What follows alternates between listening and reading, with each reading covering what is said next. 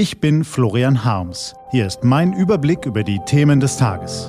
T-Online Tagesanbruch. Was heute wichtig ist. Dienstag, 3. April 2018.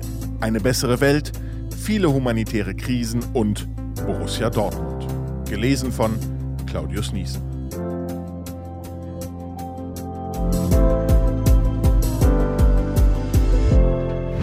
Was war? Positive Fakten. Hoffentlich haben Sie die Ostertage genossen. Feiertage sind ja eine gute Gelegenheit, mal richtig auszuspannen. Überhaupt ist es nicht an der Zeit, zwischen all den Nachrichten von Kriegen, Krisen und Konflikten, die uns jeden Tag überfluten, auch mal das Positive zu sehen? Der kürzlich verstorbene schwedische Wissenschaftler Hans Rossling hat gemeinsam mit seinem Sohn und dessen Frau ein Buch geschrieben, das diese Woche erscheint. Factfulness. Wie wir lernen, die Welt so zu sehen, wie sie wirklich ist, heißt es. In dem Buch beweisen die Autoren, dass unsere häufig negative Wahrnehmung der Welt alles wird immer schlimmer, früher war vieles besser, ein Trugbild ist. In Wahrheit wird die Welt immer besser. Das belegen die Daten glasklar. Positive Zahlen.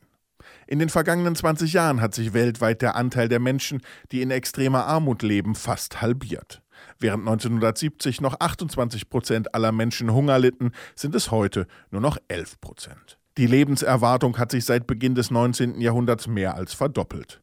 Fast 90 Prozent aller Menschen haben heute Zugang zu Wasser aus einer geschützten Quelle. 85 Prozent haben Zugang zu Strom. Die Kindersterblichkeit ist weltweit auf 4 Prozent gesunken. 86 Prozent aller Menschen können zumindest grundlegend lesen und schreiben. Hinschauen. Dabei sollten wir nicht vergessen, dass es trotz der unbestreitbaren positiven Entwicklungen in unserer Welt immer noch viel zu viele Menschen gibt, die leiden, unterdrückt werden, dringend der Hilfe bedürfen. Nicht nur in jenen Konflikten, über die wir täglich schreiben, in Syrien, im Jemen oder Irak. Die Hilfsorganisation CARE International hat zehn humanitäre Krisen identifiziert, über die im vergangenen Jahr viel zu wenig in den Medien berichtet wurde. Die Folgen dieser Naturkatastrophen, bewaffneten Konflikte und Hungerkrisen peinigen noch heute tausende Menschen. Was steht an? Die T-Online-Redaktion blickt für Sie heute unter anderem auf diese Themen. In Genf beginnt die Geberkonferenz für den Jemen.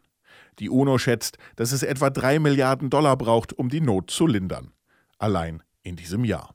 Die Vertreter der Regierenden in Washington, Berlin, Moskau, Peking und den anderen Hauptstädten drücken momentan beide Augen zu, wenn sie sehen, wie Saudi-Arabien und Iran sich in dem bettelarmen Land einen Stellvertreterkrieg liefern.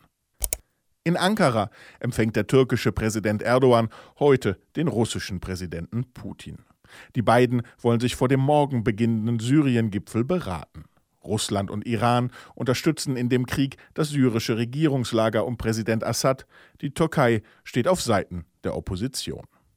Und wenn Sie sich für Wirtschaft interessieren, dann werden Sie heute vermutlich auch den Börsenstart des Streaming-Musikdienstes Spotify verfolgen.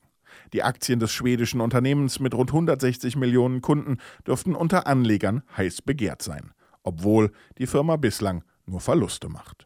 Diese und andere Nachrichten, Analysen, Interviews und Kolumnen gibt's den ganzen Tag auf t-online.de.